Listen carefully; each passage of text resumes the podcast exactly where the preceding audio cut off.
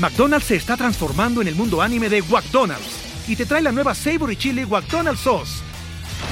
Los mejores sabores se unen en esta legendaria salsa para que tus 10-piece chicken wack papitas y Sprite se conviertan en un meal ultra poderoso. Desbloquea un manga con tu meal y disfruta de un corto de anime cada semana. Solo en McDonald's. ba ba go! En McDonald's participantes por tiempo limitado hasta agotar existencias. Este guion de Mundo Futuro lo escribió una inteligencia artificial. Imagina un mundo donde la tecnología se convierte en una extensión natural de nuestras vidas. Donde cada experiencia se eleva a niveles inimaginables de simplicidad. Un mundo donde los límites se desdibujan y las ideas se hacen realidad con un solo toque. El mundo cambiará más en los próximos 10 años que en los últimos 100. Yo soy Jorge Alor. Yo Mario Valle. Y yo Jaime Limón. No te pierdas Mundo Futuro, el principio del fin. Disponible en cualquier plataforma de podcast. Mundo Futuro, Mundo Futuro. La gente está dispuesta a tirar el dinero rápidamente porque lo están creando a un paso inigualable este, que jamás ha sucedido. Entonces, ese yo creo que es un factor que, que, puede servir literalmente como gasolina para el cohete, ¿no? Entonces, mientras que sigan imprimiendo trillones, eso es lo que siempre me dicen, me dicen, ¿a cuánto puede llegar Bitcoin? Pues, ¿cuántos, cuántos dólares pueden crear? Y eh, son infinitos, ¿no?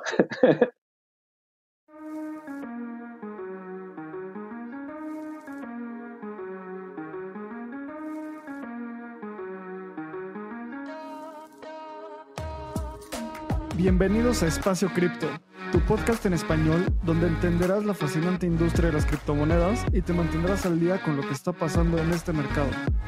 Este espacio cada día se vuelve más relevante y es fundamental continuar entendiéndolo. Aquí buscamos descubrir elementos sobre criptomonedas de una forma simple y entretenida. Yo soy Lalo. Y yo soy Abraham. Ojalá disfrutes este episodio. Venga. Hola, ¿cómo estás? Bienvenido a este episodio de Espacio Cripto. Y el día de hoy tenemos un invitado muy interesante. Él es Matt Crypto, es youtuber y creador de contenido con más de 100.000 seguidores entre Twitter y YouTube. Matt tiene tutoriales y videos muy interesantes del ecosistema cripto, genera muchísimo contenido y es una persona muy accesible que está dispuesta a explicar este ecosistema de una manera muy sencilla. Antes de iniciar el capítulo, los quiero dejar con el anuncio de nuestro patrocinador oficial Bitso. Usar, comprar y vender Bitcoin y otras criptomonedas es más fácil de lo que te imaginas. Bitso es la primer plataforma regulada en Latinoamérica que te brinda acceso de forma simple y segura. Puedes comprar criptomonedas desde tu celular, profundizar tu trading con herramientas especializadas o potenciar tu negocio con los beneficios de esta tecnología. Únete a Bitso y libera tu dinero.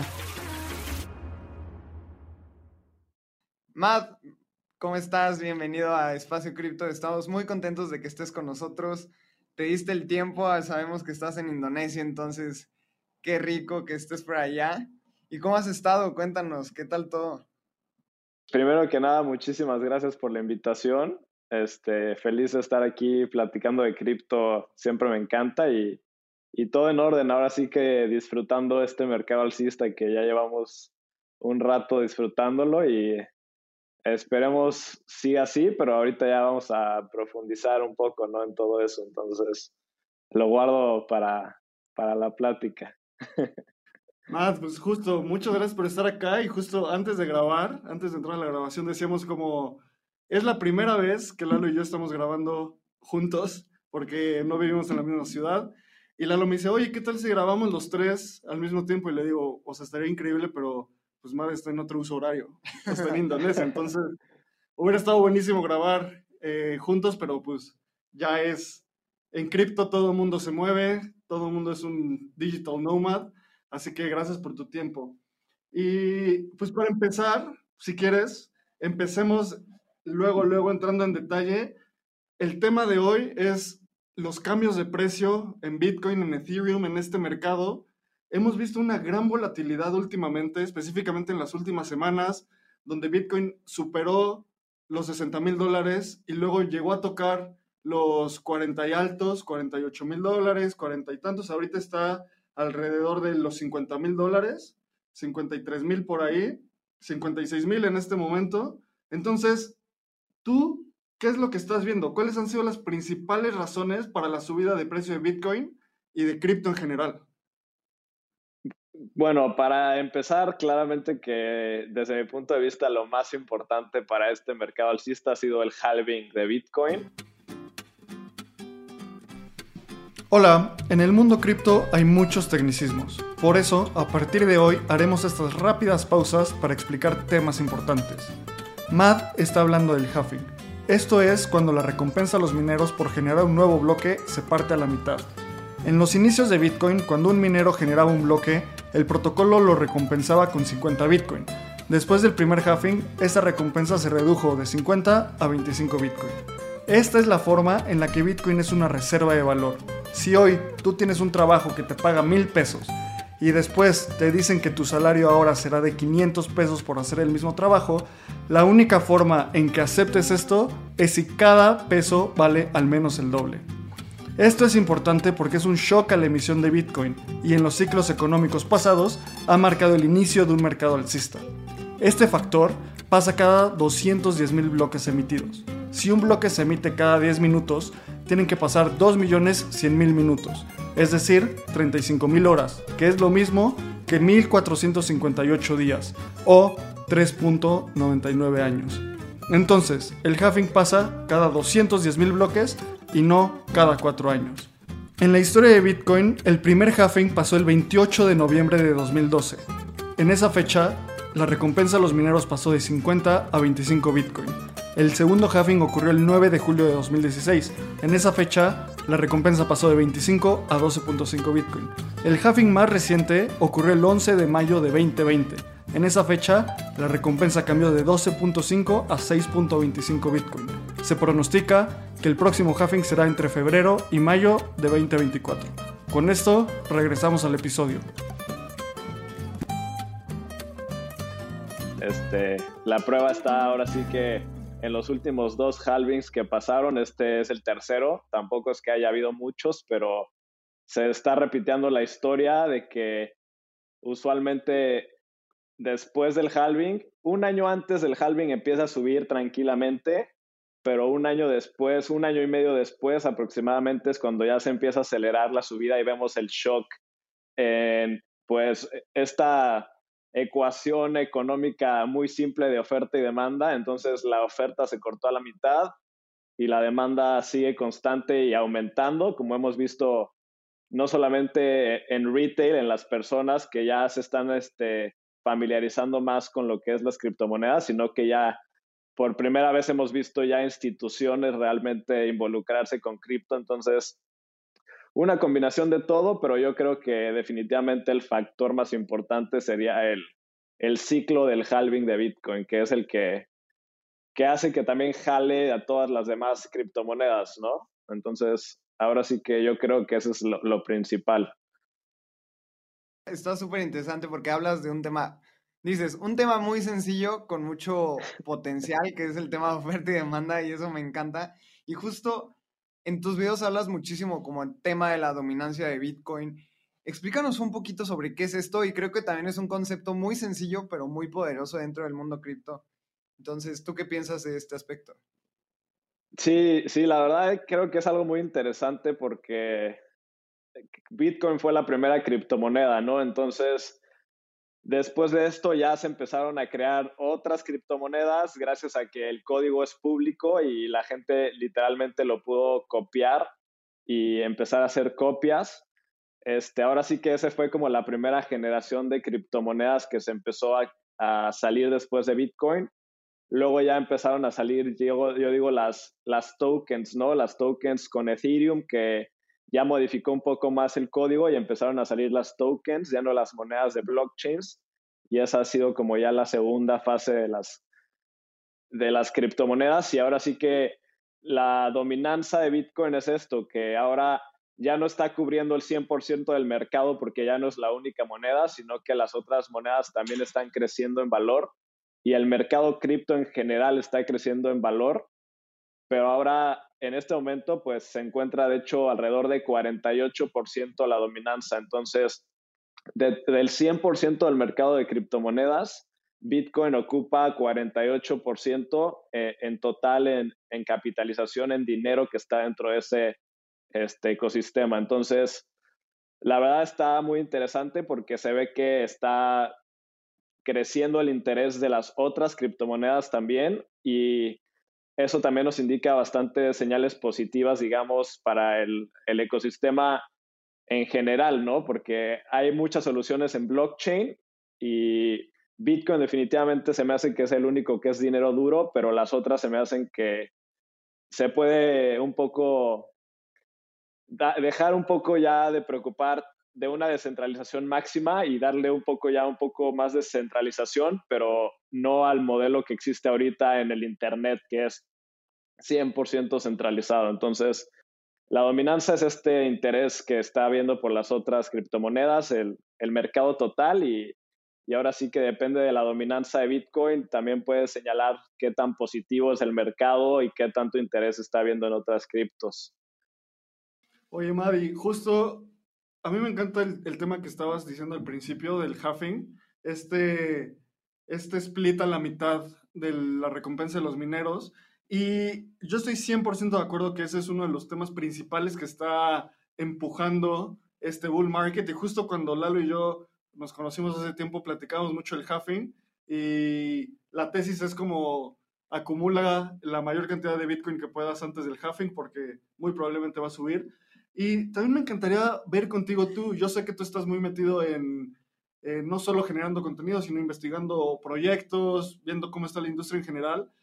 Yo aunaría al halving el gran empuje de las instituciones, específicamente en Bitcoin, ¿sabes? El otro día, bueno, hace un par de meses leía un tweet que era un meme casi como eh, Tesla metió tanto dinero, más de mil millones de dólares, a Bitcoin y metió cero a Ethereum. Que eso es como una postura súper grande, ¿sabes? O sea, me están metiendo Grayscale con sus trust funds, Tesla MicroStrategy, un chorro de empresas entrando a Bitcoin y muy pocas Ethereum y otras monedas. ¿Tú cómo, cómo ves ese empuje institucional?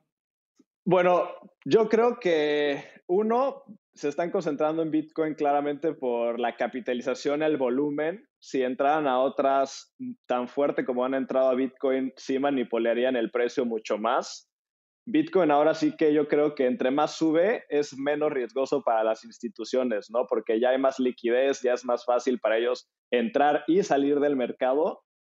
Y lo que están también buscando en este momento, porque están apenas aprendiendo, es el resguardo de valor que ofrece Bitcoin que también es esa es otra señal para el mercado alcista y por lo que se creó Bitcoin es la creación de dólares que ha sucedido en el último año, que se han creado alrededor de 40% de los dólares de toda la historia se han creado en el último año y esa es la diferencia de Bitcoin, ¿no? Que la creación de Bitcoin es constante, nadie puede acelerarla o desacelerarla es siempre constante, mientras que la creación de dólares o las monedas gubernamentales es ahora sí que al gusto de los bancos centrales y los políticos que pueden empujar al Banco Central a crear eso. Entonces, yo creo que esas son las dos. Este, apenas están aprendiendo de Bitcoin, entonces se sienten más seguros con esta idea simple de resguardo de valor.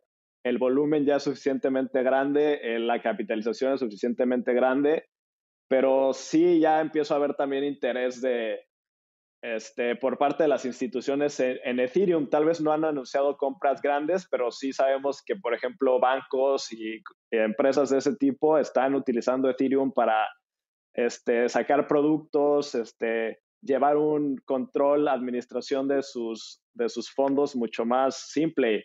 Y de hecho, pues ya hasta en Estados Unidos los autorizaron para utilizar Ethereum y las stablecoins que corren en Ethereum como si fuera el sistema SWIFT. Entonces, sí hay interés, pero ahora sí que no de las superempresas, al menos no público, porque saben que el, mercado es mucho más manipulable desde mi punto de vista. Completamente. Y creo que justo lo que estamos hablando de, del halving, de todo el tema institucional y de la dominancia de Bitcoin, me gustaría mucho saber en 2018 tuvimos la mínima dominancia de Bitcoin que, llegó a ser de 33%, ahorita estamos en 48%. No estamos muy lejos del 33% y recuerdo muchísimo que estábamos en un bear market, pero justo en ese periodo que la dominancia fue de 33, hubo como un out season dentro de un bear market, estuvo muy extraño, pero ahora que estamos en un bull run general y la dominancia de Bitcoin está a la baja, ¿tú qué ves? Porque justo estás diciendo, hay muchas instituciones comprando Bitcoin, pero ya están viendo Ethereum, eh, existen otros proyectos como Polkadot que también están siendo como bien vistos por, por instituciones. ¿Crees que la, dominancia de Bitcoin vaya a la baja y veamos un alt season pronto? ¿O crees que todavía va a faltar y estamos en un tema de adopción primero de Bitcoin? ¿Tú qué ves en esa perspectiva? Porque se me hace un tema bien interesante. Pues la verdad yo creo que sí hay mucho interés de las otras criptomonedas. Uno, porque saben que pueden, hay codicia ya en el mercado, ya se siente la euforia, la verdad, mucho más que hace un año. Y la gente está tratando de duplicar su dinero rápido, ¿no? Entonces sabe que las de capitalización más baja pueden duplicar más rápido. También la otra es que ya realmente estamos viendo productos que son utilizables para personas del día a día en las altcoins.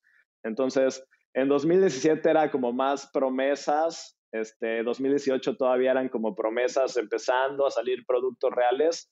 Ahora ya empezamos a ver productos en Ethereum, por ejemplo, las stablecoins, este, tenemos los protocolos que son exchanges descentralizados, tenemos las, este, los protocolos de préstamos descentralizados, seguros, este, los metaversos, ahora sí que ya empiezan a crecer, empiezan a tener usuarios del día a día, entonces yo creo que sí hay mucho chance de que siga cayendo la dominancia de, de Bitcoin porque las personas están muy emocionadas, que están buscando oportunidades, ya Bitcoin va a seguir creciendo claramente, pero para algunas personas ya el, el pico, por ejemplo, digamos máximo de Bitcoin podría ser 200 mil dólares. Entonces, viéndolo desde ese punto, ya no es tan atractivo para ellos meterle a Bitcoin, especialmente si no tienen tanto dinero para meterle y prefieren meterle algo más pequeño que saben que si Bitcoin llega a ese punto, las altcoins van a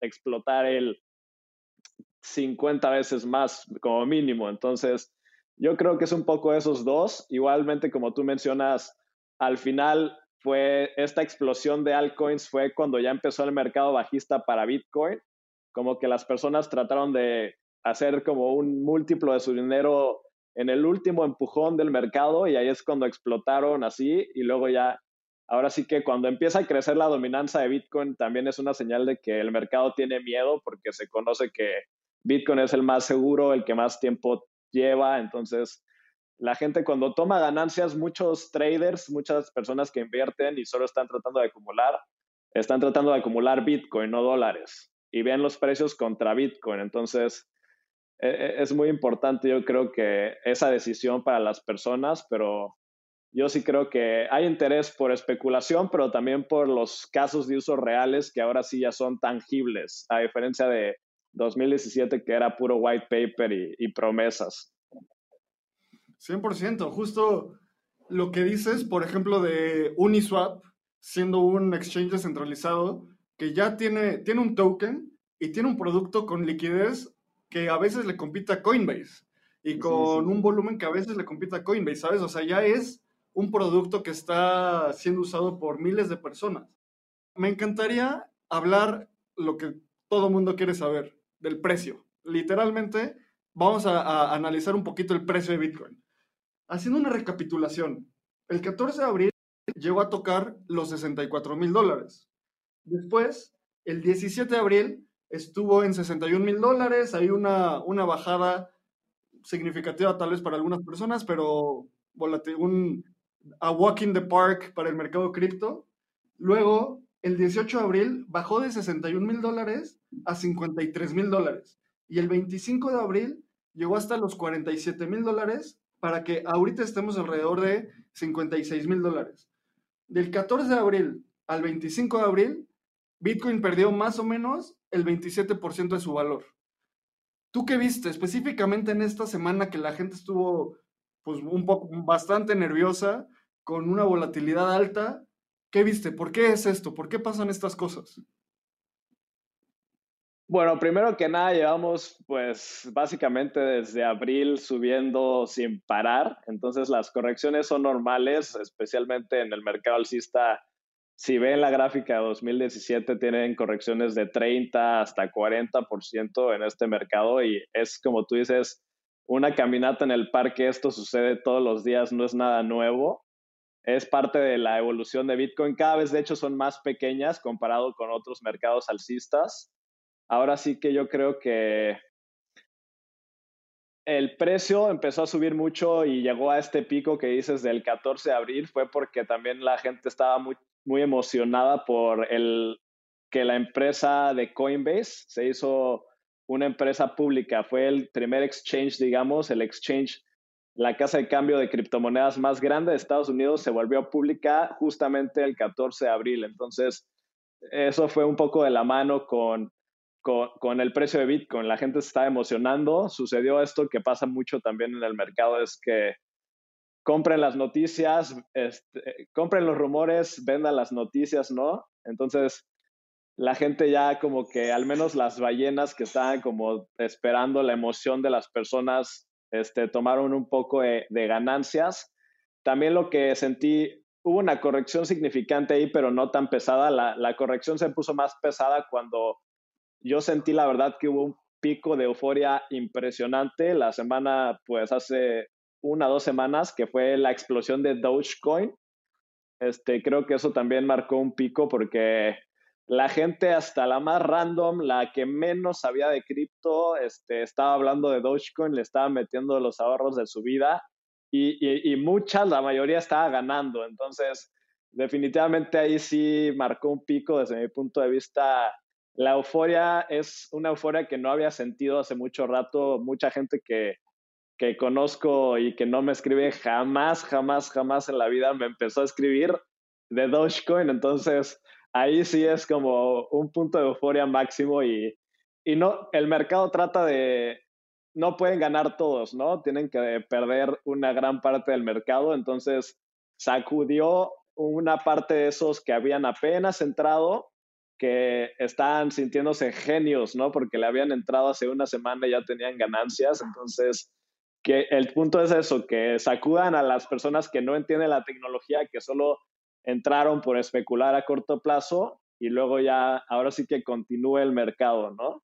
Entonces yo creo que eso fue una combinación entre el pico de Coinbase y la euforia que causó Dogecoin. Este, yo creo que es, esos dos factores generaron mucha euforia en el mercado y ya pues se, les echó un balde de agua fría para que sientan la realidad. Justo a mí me encanta lo que dices porque lo podemos ver en datos, ¿sabes? O sea, podemos ver en datos específicamente la euforia del mercado. ¿Cómo ves en datos si un mercado está muy eufórico y muy alcista o muy bajista por las posiciones de los futuros, ¿no? Si, están, si las posiciones de los futuros están a long, es que la gente está muy alcista.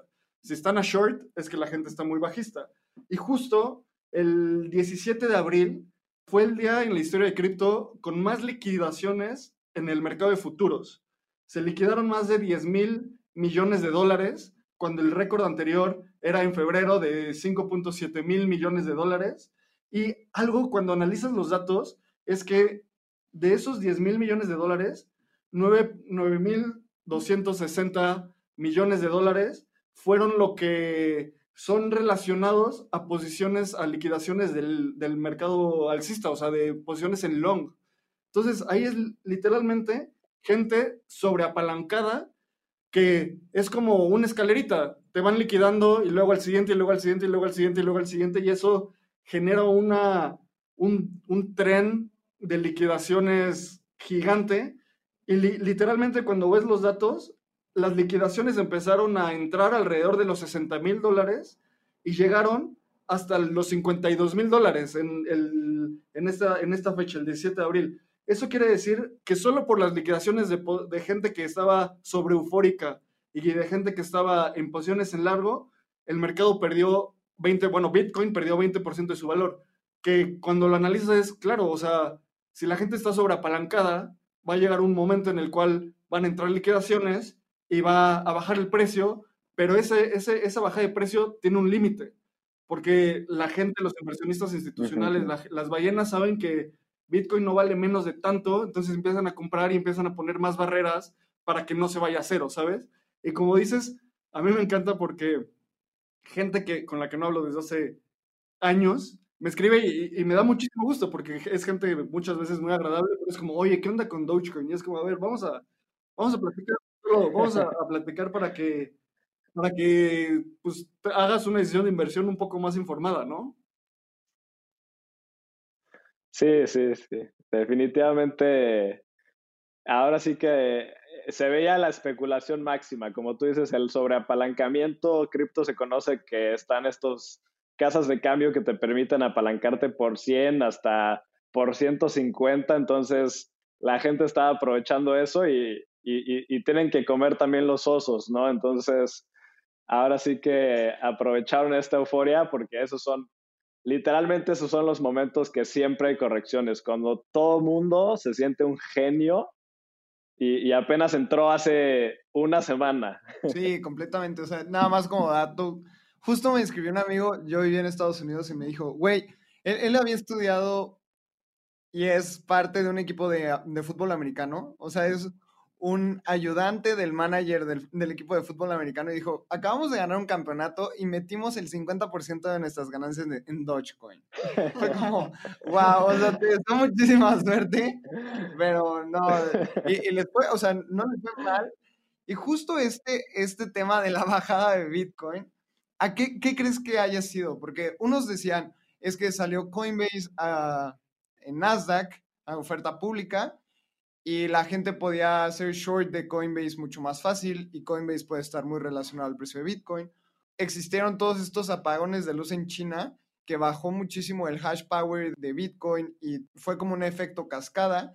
Y también la noticia de que el CFO de Coinbase había vendido todas sus acciones al inicio de que, ok, oferta pública, voy, vendo todas mis acciones. Entonces eso generó mucha desconfianza. Para ti, ¿cuál fue el factor más importante para la caída de este precio?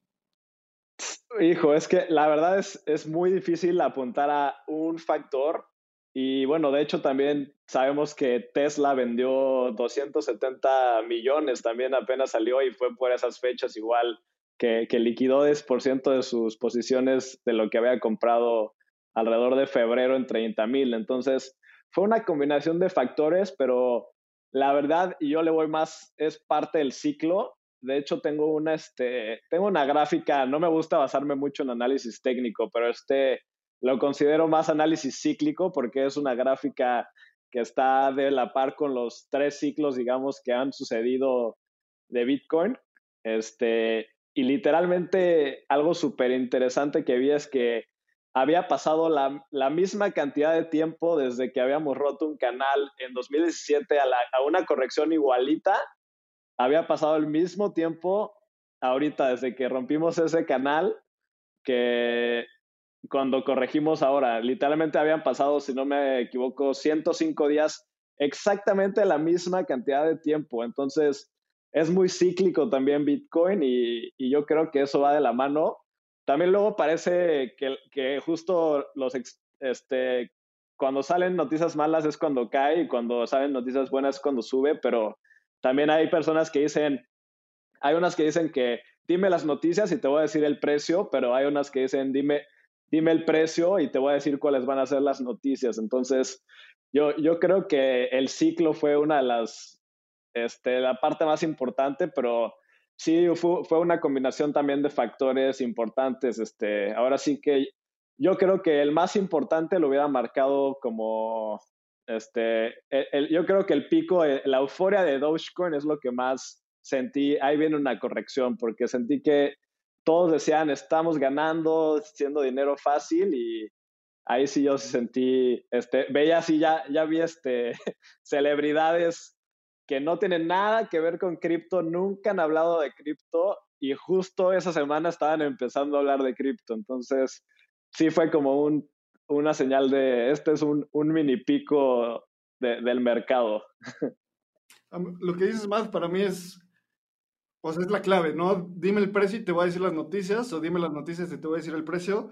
Es siempre esta relación entre casualidad y causalidad, ¿sabes? O sea, para mí literalmente fue gente sobreapalancada que le, estaba, le cortaron sus posiciones y de repente salió que había un tweet falso Luego, lo que decía Lalo de las noticias del CFO también, luego salió que eh, no fue tanto como se, no vendió tantas, el CFO de Coinbase no vendió tantas acciones como se había dicho, el, el CEO, y luego eh, en, la parte de Coinbase se me hace así como, justo yo hablaba con Lalo y, y platicamos como, oye, es que vendieron muchas acciones, y cuando lo analizas es, obvio tenían que vender acciones, no hicieron un IPO, no, no sacaron nuevas acciones. La única forma de vender acciones y tener liquidez en un mercado es que la gente que ya tiene acciones las venda, ¿sabes? O sea, Exacto. pero depende cómo te digan la noticia, dices, ah, no, pues es que son bearish en cripto, y es como, bueno, no se sabe, ¿sabes?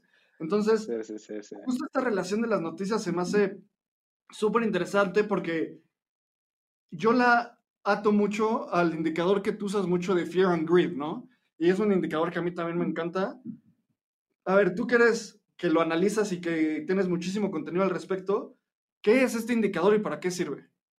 Pues este indicador ahora sí que traducción, miedo contra codicia, ahora sí también que va con lo de la mano que dice Warren Buffett, ¿no? Este, compra cuando hay sangre y vende cuando todos están en euforia máxima. Entonces, este indicador mide diferentes este, factores que pueden ayudar a decir si es un este, mercado que está en extrema codicia, que todos quieren hacer dinero fácil o están tenebrosos pensando que va a caer. Entonces, es una mezcla de varias cosas. Por ejemplo, la volatilidad es una. Cuando hay volatilidad así muy de repente, eso causa un poco de miedo en el mercado. Este, otro factor que también es interesante es esto del volumen, ¿no? cuando está en, el mercado alcista, como que el, volumen de compras es como más constante, todo el tiempo es constante y está en, volúmenes grandes. Entonces, eso entra igual en el factor, eso le da positividad al mercado. Si hay este menos volumen y menos volumen grande constante, eso está indicando que es este, pues hay miedo en el mercado. También claramente las redes sociales, yo también lo veo muy, muy impresionante con mi canal de YouTube, con mi Twitter. Cuando estamos subiendo y subiendo y subiendo, me entran muchísimos nuevos suscriptores, me entran más seguidores en Twitter, la gente me empieza a buscar mucho más. Y luego, por ejemplo, este, también existe esto que te mencioné, ¿no? De la dominancia de Bitcoin, ¿no? Entonces, cuando estamos de en un mercado codicioso, la gente está pasando su dinero a las altcoins, a las criptomonedas pequeñas, y entonces la dominancia de Bitcoin está a la baja. Entonces eso también indica que estamos en euforia, estamos en codicia. Cuando empieza a entrar Bitcoin y empieza a subir la dominancia de Bitcoin es que estamos en miedo. Como les digo, la mayoría de la gente estaciona su dinero en, Bitcoin cuando va a haber una caída grande, este, porque es la que menos va a caer este, probablemente como vimos en 2018 en el mercado bajista, este, las altcoins cayeron casi, casi que 99%, Bitcoin tuvo como alrededor de 70, si no me equivoco. Entonces, no, no va a caer tan duro Bitcoin. Y bueno, también, por ejemplo, un indicador importante es este, eh, Google Trends, ¿no? Las tendencias de Google también este, marcan mucho si la gente está buscando comprar Bitcoin o si está buscando manipulación de Bitcoin, pues ahí podemos ver si hay codicia que quieren comprar o hay miedo y están buscando una razón para decir por qué está cayendo, por qué cayó Bitcoin. Literalmente la gente googlea por qué cayó Bitcoin. a, mí, me encanta este tema porque además siento que entre Abraham y yo nos complementamos muy bien. Abraham es muy fundamental y yo soy muy técnico. Entonces, de repente es como que sale una noticia y es como, güey, ¿qué piensas? Y de repente ves los indicadores y dices, bueno, o sea, está muy relacionado y es un tema que me encanta. Yo veo, desde mi perspectiva, me gusta más el, análisis técnico porque siento que lo puedes ver un poco antes, pero también de repente hay cosas que no puedes ver. Y lo que me encantaría saber es ¿Qué, factores técnicos estás esperando para decir, ok, creo, creo que ahora sí podría acabar un, bull market? Porque yo vi tus videos y estábamos en una caída de 20%, o sea, realmente es algo significativo.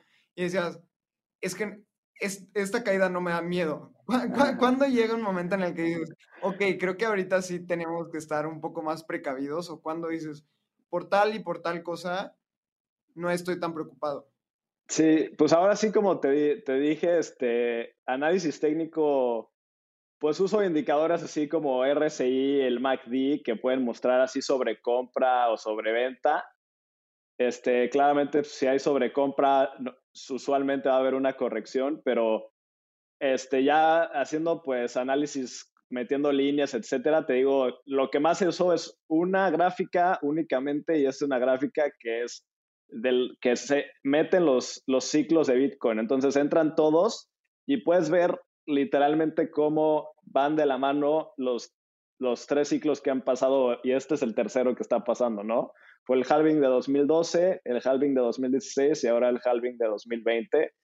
Y ahora sí que cuando vi que cayó, estaba cayendo en una línea que yo esperaba que, que iba a caer ahí alrededor de 48 248, 500, este, esa línea es como el punto donde es este, donde va a empezar, yo creo que vamos a empezar ahorita, este, el último como empujón al alza, este, que usualmente es un empujón de aproximadamente como 400%.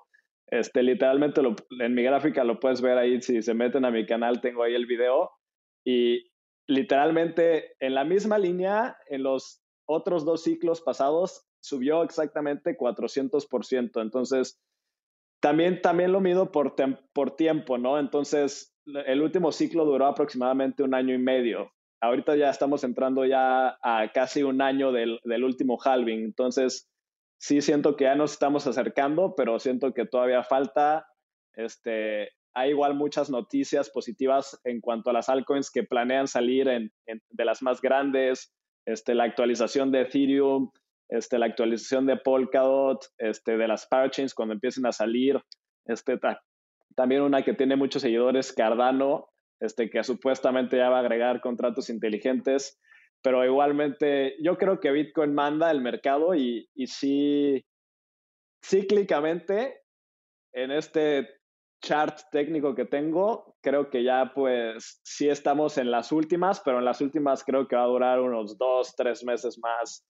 Hasta un poco más podría ser, pero esa es la diferencia, ¿no? También hay gente que habla de un megaciclo, este, como pasó en 2013, pero si ves igual mi gráfica, no hubo un megaciclo, está igual exactamente como pasó ahora, nada más que ahí se sintió como un doble ciclo porque apenas está iniciando Bitcoin pero no, no pasó un como mega ciclo doble, la verdad. Entonces, creo que, que sí, que donde cayó Bitcoin era un soporte extremadamente fuerte, entonces no, no me dio miedo decir que, que podría rebotar y, y, lo más probable era que iba a rebotar el precio. Y ahora sí que vamos, vamos a ver si, si se cumplen ¿no? estas predicciones. Claramente que el análisis técnico no es, es, una, es un arte, no es una ciencia, entonces vamos a ver si se cumple. 100%, Madi. Sobre todo, los ciclos económicos tienen picos y tienen límites para abajo, ¿sabes? Entonces, mucha gente entra con mucha euforia diciendo, no, voy a ganar mucho dinero y le mete, o sea, mucha gente le metió a Bitcoin el ciclo pasado en 15 mil dólares, estaba feliz cuando tenía 33% de ganancia en 20 mil y tómala baja hasta 3000, ¿sabes? Entonces, pero ahorita la gente también está feliz, ¿no?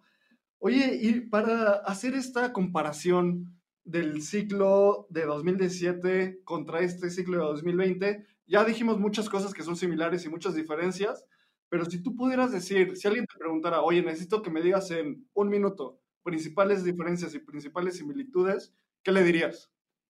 Pues Principales similitudes, este, sale un proyecto a, diario, sale un proyecto.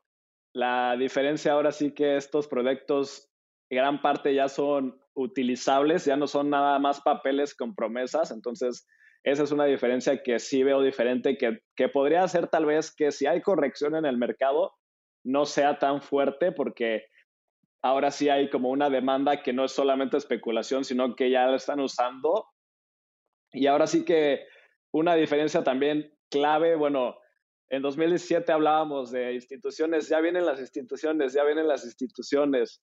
Y, la primera como, entre comillas, institución que sacó un producto de Bitcoin fue el CME, el Chicago Mercantile Exchange, y fue el pico literalmente del mercado. Y ahora sí que ahora en 2020, 2021 hemos visto literalmente ya los billonarios y las compañías públicas adquiriendo Bitcoin para su tesorería. Y ahora sí que un factor muy importante, igual que eso es lo que también podría afectar de alguna manera, yo creo, si sucediera alguna alteración del ciclo de Bitcoin, es esta impresión de dinero impresionante que ha sucedido de, por parte al menos de Estados Unidos. Creo que eso es algo que definitivamente puede afectar muchísimo el mercado porque eh, estamos viendo también burbujas no solamente en cripto como en 2017, sino que ahora estamos viendo en, las bienes raíces en Estados Unidos, estamos viendo la volatilidad de cosas como en GameStop que sucedió, entonces eh, la gente está dispuesta a tirar el dinero rápidamente porque lo están creando a un paso inigualable este, que jamás ha sucedido, entonces ese yo creo que es un factor que, que, puede servir literalmente como gasolina para el cohete, ¿no? Entonces, mientras que sigan imprimiendo trillones, eso es lo que siempre me dicen, me dicen, ¿a cuánto puede llegar Bitcoin? Pues, ¿cuántos, cuántos dólares pueden crear? Y eh, son infinitos, ¿no? eso también es un tema bien interesante porque estamos viendo un, un ciclo de mercado en otros ecosistemas que también son unas burbujas impresionantes. Y todo este tema de que los proyectos cripto ya están entregando realmente desarrollos, nos gustaría muchísimo saber qué, visión tienes para otras criptos. Hablas muchísimo de Polkadot y de las parachains. Justo tuvimos a, a Camila Russo que estuvimos hablando muchísimo de Ethereum y justo ella nos mencionaba que Polkadot se viene súper fuerte. Gavin Wood, que fue co-founder de, Ethereum, está detrás de este proyecto. ¿Qué criptos ves, además de Polkadot? Platícanos también un poquito de Polkadot. ¿Y qué es lo que te gusta sobre estas criptos? Sí, pues ahora, este, pues Polkadot, como mencionan, este, empiezo por ahí, este, yo la verdad admiro, yo creo hasta mucho más a, a Gavin Wood que a Vitalik, porque Vitalik tuvo como el concepto de Ethereum, pero Gavin Wood fue como el que lo hizo realidad, ¿no? Fue el que le, le metió los tecnicismos para que sucediera y ahora sí que sabía que no iba a avanzar mucho, no iba a suceder esta, esta, escalabilidad que andan buscando ya desde hace tres años Ethereum, entonces este, se adelantó a crear este sistema que es Polkadot, que ahora sí que a diferencia de Ethereum, no es una blockchain de contratos inteligentes, sino que está tratando de ser la columna vertebral de las blockchains porque él cree que no hay una blockchain omnipotente, ¿no?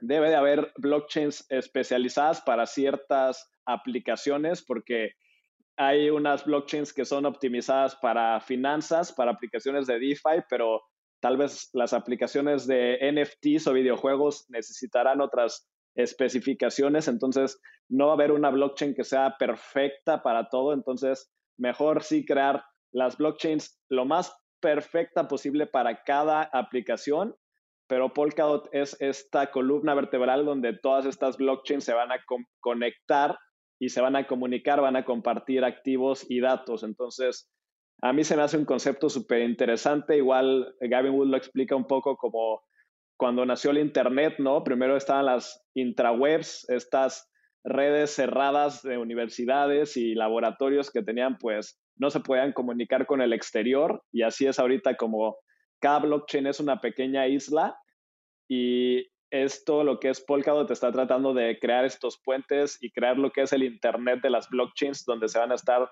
comunicando todas. Entonces, me hace mucho sentido a mí desde mi punto de vista y, por eso yo creo que tiene tanto potencial porque tiene pues el cofundador más técnico yo creo de, de Ethereum y tiene el respaldo también de mucha la comunidad de Ethereum.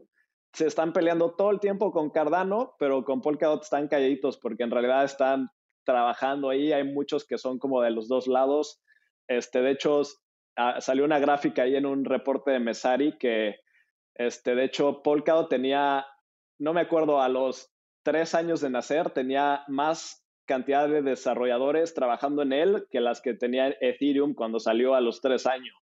Entonces, eh, a mí se me hace también una parte de, los proyectos importantes los desarrolladores, porque son las que crean las aplicaciones, y luego ya están los usuarios, que también muchos fans de Polkadot esperando grandes cosas.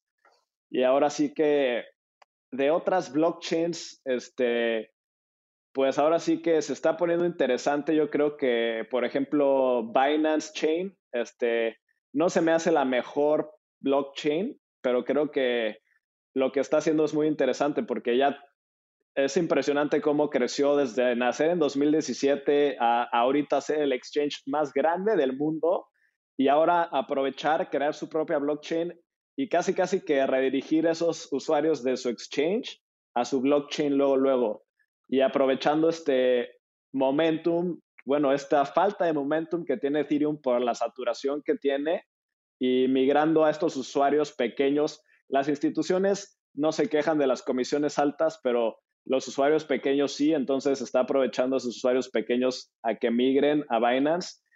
Aunque no me encanta el ecosistema, yo me voy así más por proyectos, este, hay una que me gusta mucho que es de Corea, se llama Terra, no sé si la conozcan, es este, una blockchain, por ejemplo, que tiene este, una stablecoin nativa y tiene aplicaciones financieras muy interesantes, tiene lo que es este Mirror Protocol, que es un protocolo donde tokenizan acciones y ahora sí que están este, respaldadas sintéticamente por el valor de las mismas criptomonedas de Terra.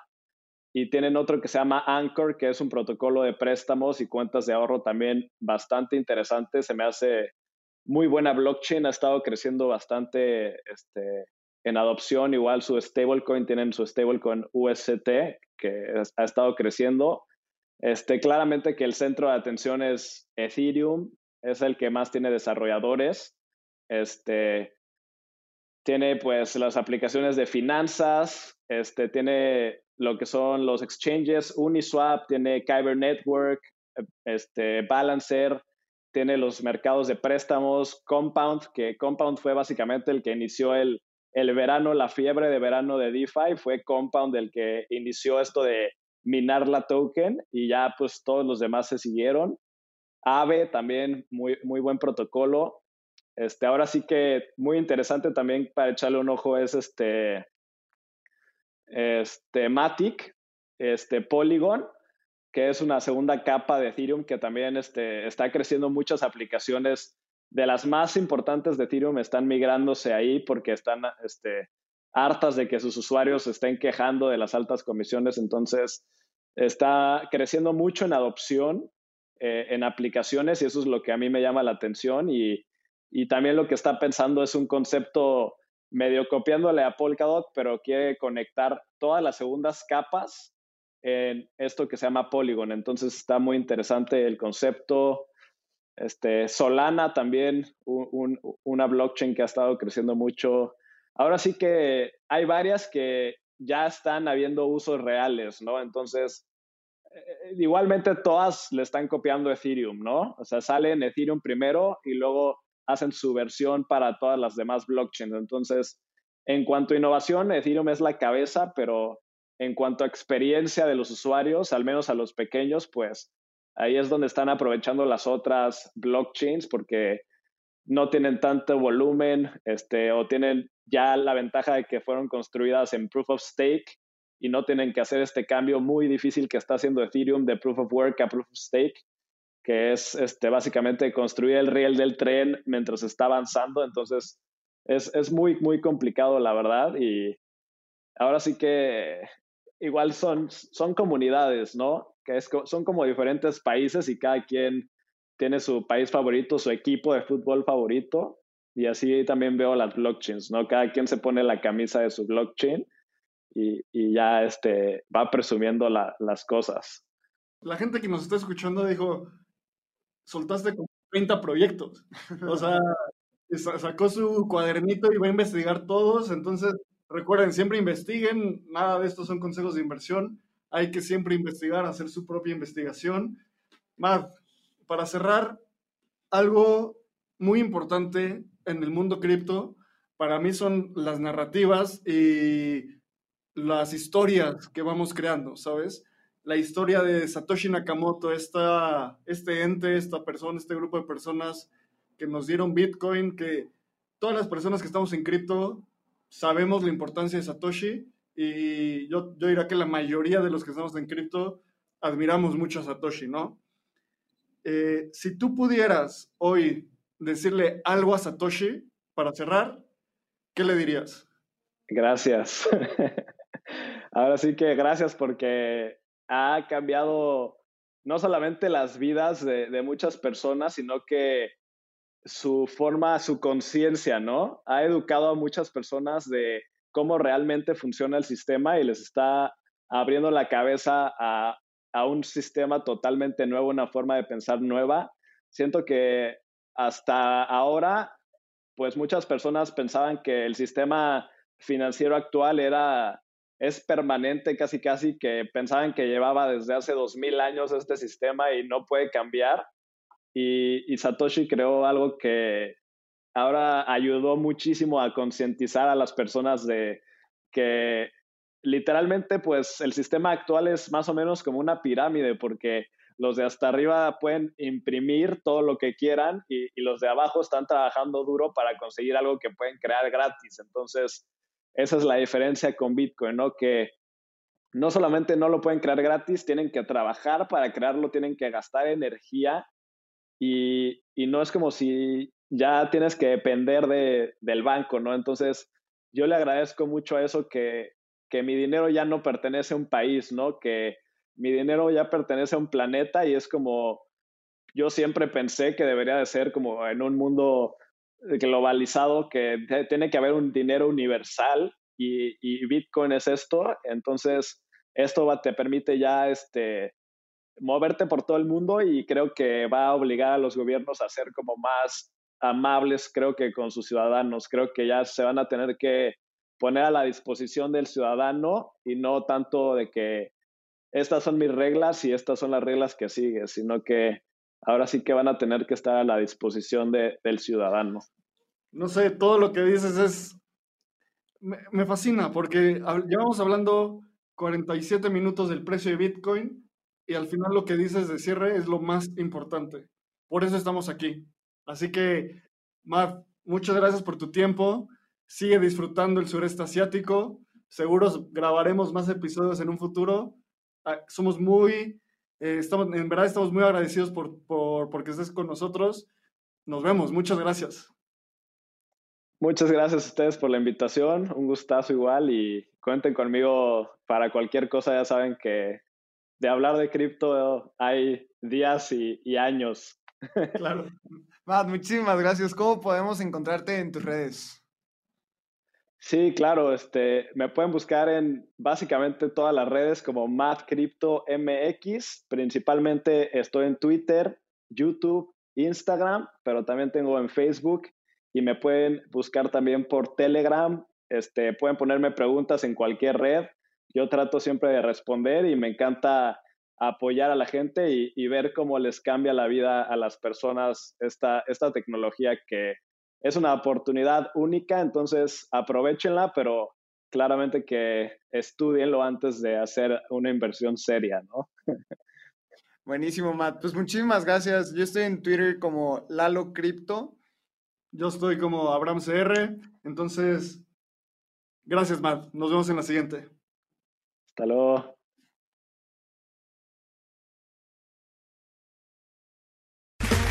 Okay, round two. Name something that's not boring. A laundry? Ooh, a book club. Computer solitaire, huh? Ah, oh, sorry, we were looking for Chumba Casino. That's right. ChumbaCasino.com has over 100 casino style games. Join today and play for free for your chance to redeem some serious prizes. ChumbaCasino.com. No purchase necessary. Full prohibited by law. 18 plus terms and conditions apply. See website for details.